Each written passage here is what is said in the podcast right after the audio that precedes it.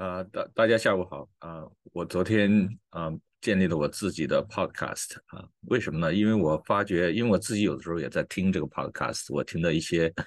嗯别的作家作者他们自己做的 podcast，我觉得这是一个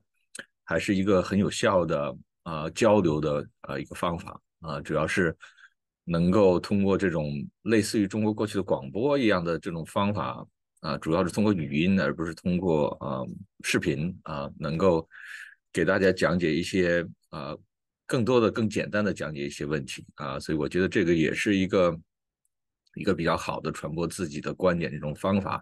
啊。当然，所有的视频呐啊音频呐，我会继续通过微信啊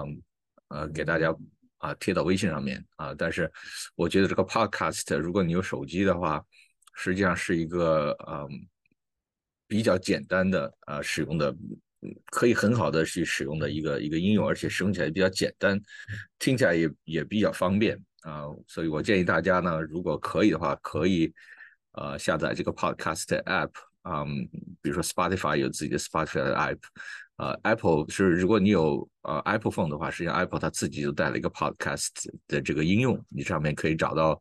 啊我的 Podcast 啊，我会利用。啊，这些 podcast 给大家做一些非常简短的一些介绍，介绍美国的法律啊、社会啊、人文呐、枪支啊、自卫啊，也是涉及到青少年的安全啊、青少年的教育方面的问题啊。大家可以开车的时候啊，啊，闲暇无事的时候啊，晚上睡不着、睡觉睡不着的时候啊，可以啊啊听一下啊。这个是像我像跟大家聊天一样。啊，用这种比较简单的聊天的方式给大家介绍一些啊，我认为大家需要在美国生活至少需要知道一些问题。比如说今天，啊，像我昨天发的这个怎么样驱逐这个啊，对于很多做房东的这个听众来说和朋友来说，很多人不太了解这个过程，很多人啊关心自己能不能做啊。如果我的建议是，如果你以前做过并且成功过，那么当然这个你可以自己做。如果你啊，英文不好，也也没有做过驱逐，完全没有做过。那么我建议你最好还是找个律师来帮你做驱逐啊。当然需要花费一些时间，花费一些啊钱，但是至少结果啊会比你自己做的结果要好。那么今天啊，因为我有几个客户来，我发现大家有个非常共同的问题，就是不太了解美国的这个啊律师行业是个什么样的状况。啊，在有一个。需要解决的法律问题的时候，不是要不知道该去找什么样的律师啊？所以，大家今天给大家简单介绍一下啊，律师行业是一个什么样的情况？就是你在啊有法律问题的时候，需要找一个什么样的律师？怎么样去找一个律师？首先，这个律师在上法学院的时候是不分专业，他不像有些人想象的说，这个律师上法学院的时候就有刑事辩护律师，有民事诉讼律师。律师在上法学院的时候是不分专业的。啊，基本上大多数的法学院的学生都会选择去学习啊各种各样不同的啊法律啊，比如说合同法啦、家庭法啦、呃刑事法，当然可以根据自己对将来的呃事业的规划，可以去选择性的多修习某一个方面的法律。比如说我自己在法学院的时候，因为我一开始进法学院的时候，主要的目的是为了学习刑事方面的法律，所以我在法学院的时候。啊，学习的法律项目方就偏向于刑事就多一点啊，所以你可以选择，当然他有必定要修的课程，必须要修的课程。那么在必须要修的课程以外的选修课的时候，根据自己的呃事业的规划，可以去选择修一些一些更多的法律课程啊。但是在法学院学习都是不分专业的。那么律师在从法学院毕业以后，通过执照考试拿到了律师执照以后。很多律师会选择自己啊想要做的这个法律专项啊，那么这个律师从大的方面来分啊，分这两大类。首先，你的案件啊，从最大的这个分类来说，分两类，一类是刑事案件，一类是民事案件啊。首先，有很多人不太在美国啊不太明白这个刑事案件和民事案件之间的区别是什么。那么，刑事案件一般。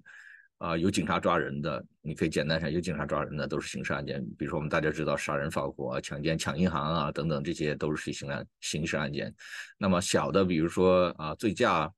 啊、家庭暴力啊、家庭纠纷呐啊、啊超速啊超速在伊诺如果超速太太多也会变成一个刑事案件。那么刑事案件的起诉人是啊检察官，就是由国家来起诉个人。那么你在这个刑事案件里面，如果是被告，那么你是需要有刑事辩护的律师来帮你。如果你只是在这个案件里面的受害人，那你在这个案件里面的作用只是个受害人或者是一个证人的角色。你的代理律师是检察官啊，国家代理你啊，你是人民的一部分啊，people 啊，由检察官来代理代表 people。当然你可以有律师来做一些咨询，但是你的给你做咨询律师在这个案件的进展中基本上起不到什么作用。所以大家要记住，刑事案件，呃。什么时候你需要律师啊？什么时候你必须应该是有个律师？就是你在这个刑事案件里变成一个被告啊，你被检察官起诉了，那么你需要找一个刑事辩护律师。那么另外一大部分案件是属于我们说说民事案件啊。那么民事案件，比如说合同纠纷啦，嗯，房地产交易方面的纠纷呐，嗯，还有一些比如说人身伤害啊，嗯，车祸啊案件。这些都是属于民事纠纷。那么民事纠纷，你需要找一个可以做民事纠纷的这个律师。嗯，那民事纠纷在这个法庭里面，基本上都是双方各有原告一个律师，被告一个律师。那么大多数的这个民事案件只是为了钱。我们说很多大多数的民事案件的这个结果，或者是。他打这个案件的目的就是要求赔偿啊，金钱上的赔偿。当然，也不是所有的民事案件啊，有一部分民事案件的目的并不是要求金钱的赔偿，但是大多数的民事案件都是要求金钱的赔偿啊，不涉及到坐牢。也很多人被告了以后，啊，嗯，涉及到民事案件被告了以后就有很大的压力，认为我是不是要坐牢的啊？这个不用担心，在美国，如果是民事案件，如果原告有一个代理律师，被告有个代理律师这一类的民事案件，基本上最后的惩罚就是赔钱。啊，没有涉及到需要坐牢的这个问题啊，民事案件的惩罚是不包括坐牢的。那么这个是从案件的这个大的方面来分，主要分了民事和刑事。所以你在找律师的时候，第一步需要知道自己是这个涉及到这个法律啊纠纷是一个民事案件还是个刑事案件啊是啊，那么根据这个来去找是需要找一个刑事辩护的律师呢，还是找一个啊处理民事案件的律师？那么在民事案件里面啊，大多数律师。会选择只处理啊某些案件，而不是说处理所有的案件。比如说，我处理的民事案件里面，大多数是呃商业纠纷啊、离婚的案件啊，离婚的案件也是属于民事诉讼的一部分。那么律师啊，大多数的啊，你可以把律师分成大概两，在民事案件里面，这个律师大概分成两大类，一大类是啊做诉讼的律师，我们叫 litigation attorney 啊，这一类律师是。会到法庭上和法官见面，有时要做辩护啊，要交动议啊，要遵守法庭诉讼的程序。那么最终是需要，如果有必要的话，是需要做呃 trial，就是庭审啊，有法官来主持的 trial，我们叫 bench trial，还有陪审团来决定的 trial，我们叫 jury trial 啊。那么这一类律师主要是做我们叫做诉讼律师啊，litigation attorney 啊，诉讼律师的最终的啊。一个任务是完成最后的庭审程序，那么还有另外一大类的民事诉讼律师是交易律师，是我们所说的 transactional attorney，就是这类律师呢是不涉及到诉讼的问题，而只是帮助客户完成啊一个交易。那么这个交易里面涉及的主要是写文件，我们叫 paperwork，就是要完成啊法庭规定的这些文件，那么完成这个案件的处理。比如说，呃。房地产交易啊，房地产交易正常情况下，只需要双方完成规定的文件，完成规定的步骤啊，最后做 closing，那么这个交易就结束了啊。这里面没有一个需要见法官、需要做诉讼的这种问题啊。再比如说，大多数的移民案件，这是移民案件是由移民局来处理的啊。那么大多数的律师啊，在移民案件里涉及到问题，只是要啊写文件啊，填表格、写文件交上去。啊，然后等到等待移民局处理的结果啊，所以在这个过程当中也是不需要啊见法官的。当然，现在啊有一部分的移民律师啊在处理移民案件的时候也是需要见法官，比如说涉及到庇护的案件，呃，涉及到啊，比如这个人偷渡进来以后需要见法官的案件，还有啊有些移民案件、上诉的案件，这些案件现在呢也需要见法官啊，这个这个。交易律师的这个任务里面夹杂了一些诉讼律师的这些任务在里面，啊，那还有一些，比如说是专利律师，专利律师啊，如果你不是做专利诉讼，只是帮助客户申请专利、申请商标啊等等，这些呢都是属于我们说的交易律师，就是他不涉及到需要到法庭上见法官和法官说话，他只是需要完成自己所做的这种啊文件，再把文件交上去以后就可以了啊。所以啊，民事律师大概你可以把它分成两大类，一大类是啊要做诉讼的，要准备见法官的，包括离婚案件最后都是要见法官的。还有一大类是做交易的律师，就是这一类律师只做交易啊，不需要上法庭见法官啊，跟他需要按照啊法律的规定完成啊一定的交易啊，完成一定的这些文件，那么他就可以结束这个交易，那么这个案件在交易结束以后就结束了啊。所以，那么还有这些是我们讲到这个大概的一个区分。那么的有些案件里面呢，你需要找特别的律师。在美国，有些这个案件啊，这个律师要有一定的特别的资格啊，有的时候需要通过特别的，就是除了律师资格考试以外，他需要通过一些特别的考试才可以拿到这个特定的律师资格，或者是有些案件它的性质比较特殊，那么这一类案件比较难处理，那么处理这一类案件的律师需要有一些特别的经验。啊，或者知道一些啊特别的法庭程序啊来做这些案件，所以当你涉及到这类案件的时候，需要找啊专门做啊这一类案件的律师，比如说专利啊，专利是一个啊我们叫 patent attorney，是他们是有专门的证书的，他们需要专门通过啊专利律师的考试啊。那么专利分成有专利诉讼，有啊申请专利，说有 patent attorney。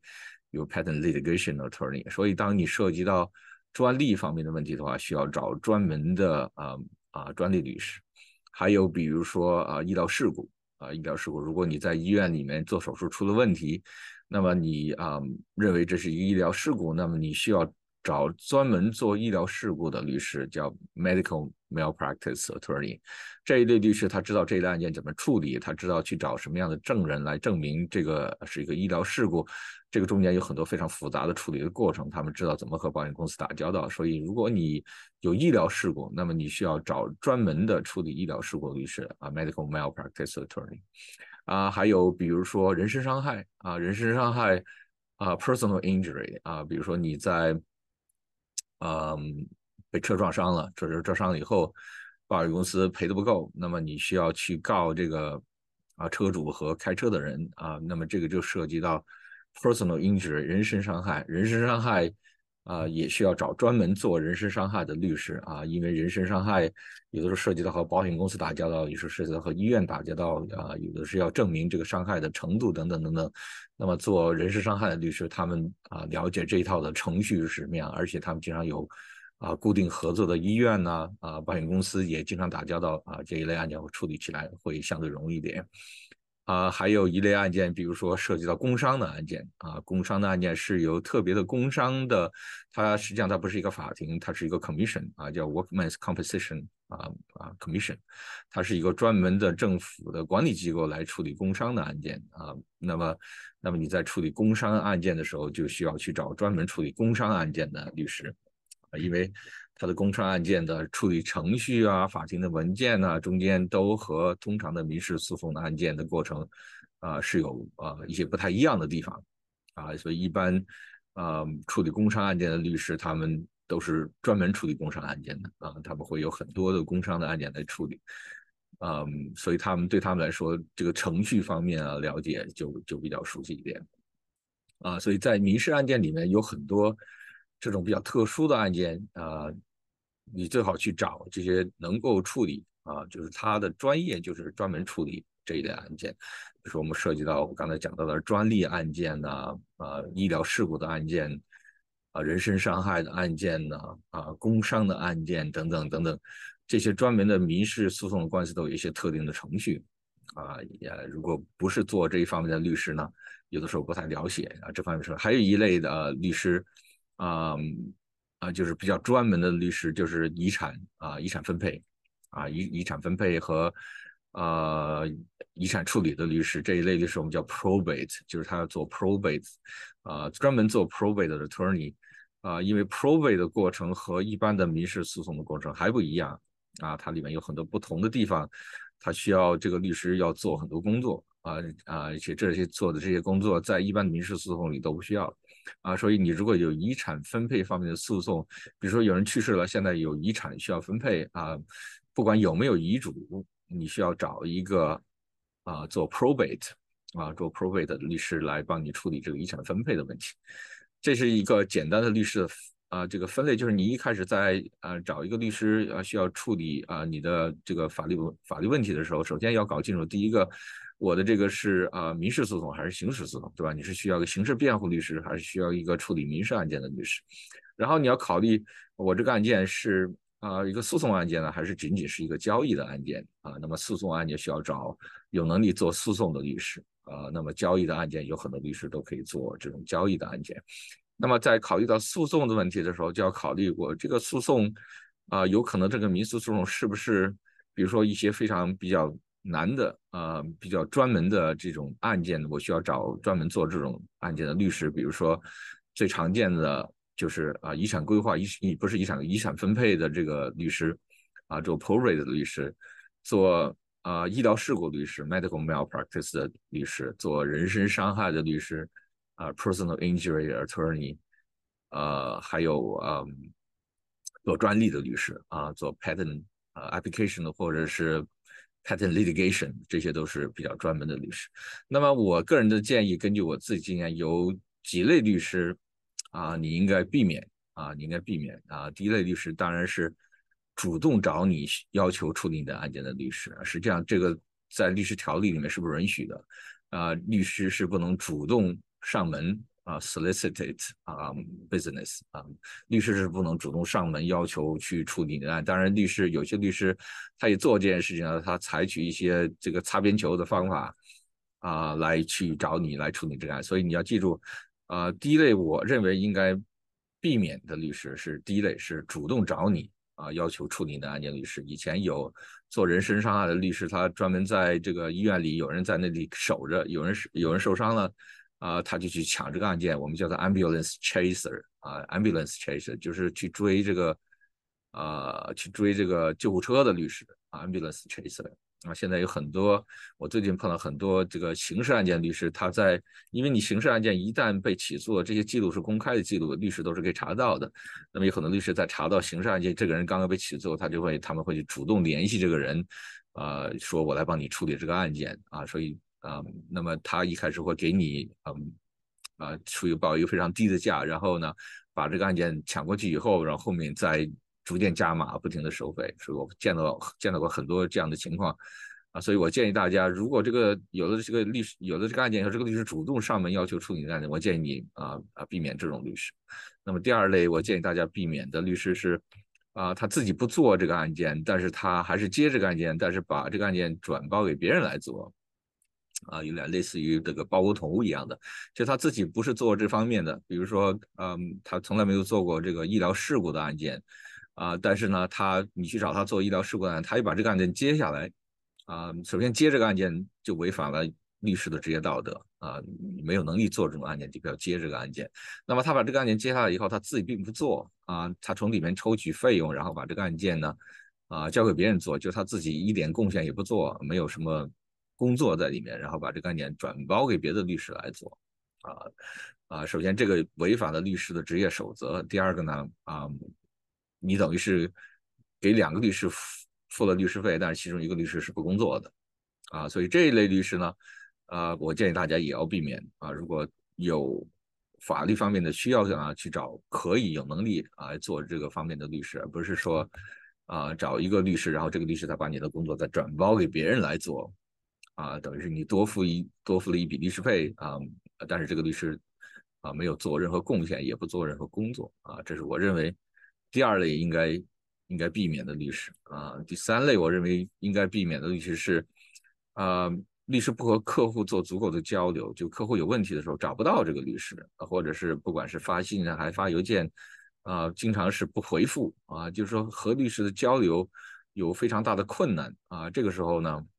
啊。我建议你换律师。我建议你，如果你的因为这个案件和律师不能够做很好的交流，一个是这个律师不能够很好的带领你，第二个呢，你没有办法向律师表达你的要求，啊没有办法能够拿到一个对你满意的结果，那么这一类律师也是应该避免的律师。嗯，这个是我自己根据我处理案件，还有我在以前不做律师的，我也涉及到法律诉讼问题的时候，我自己的感觉是什么样子啊？当然，如果你啊对某些案件不是很清楚，应该找什么样的律师，你也不清楚。啊，该怎么样开始这个过程啊？我欢迎你来啊找我咨询，我可以告诉你这个案件应该是去找一个什么样的律师啊？这个比你自己啊像个没头苍蝇一样到处去啊乱转啊要要好一点啊，效果会好一点。嗯，如果有朋友能推荐啊，你可以啊，朋友推荐当然是一个非常好的方法。就朋友可以告诉你以前这个律师的表现是什么样子，是不是可以很好的交流，收费的状况是什么样子。嗯，所以这个是给大家简单介绍一下美国律师的这个分类什么样子，你啊可以帮助大家在将来碰到啊法律纠纷的时候，啊可以啊至少知道自己应该是找一个什么样的律师啊。谢谢大家，今天就讲到这里。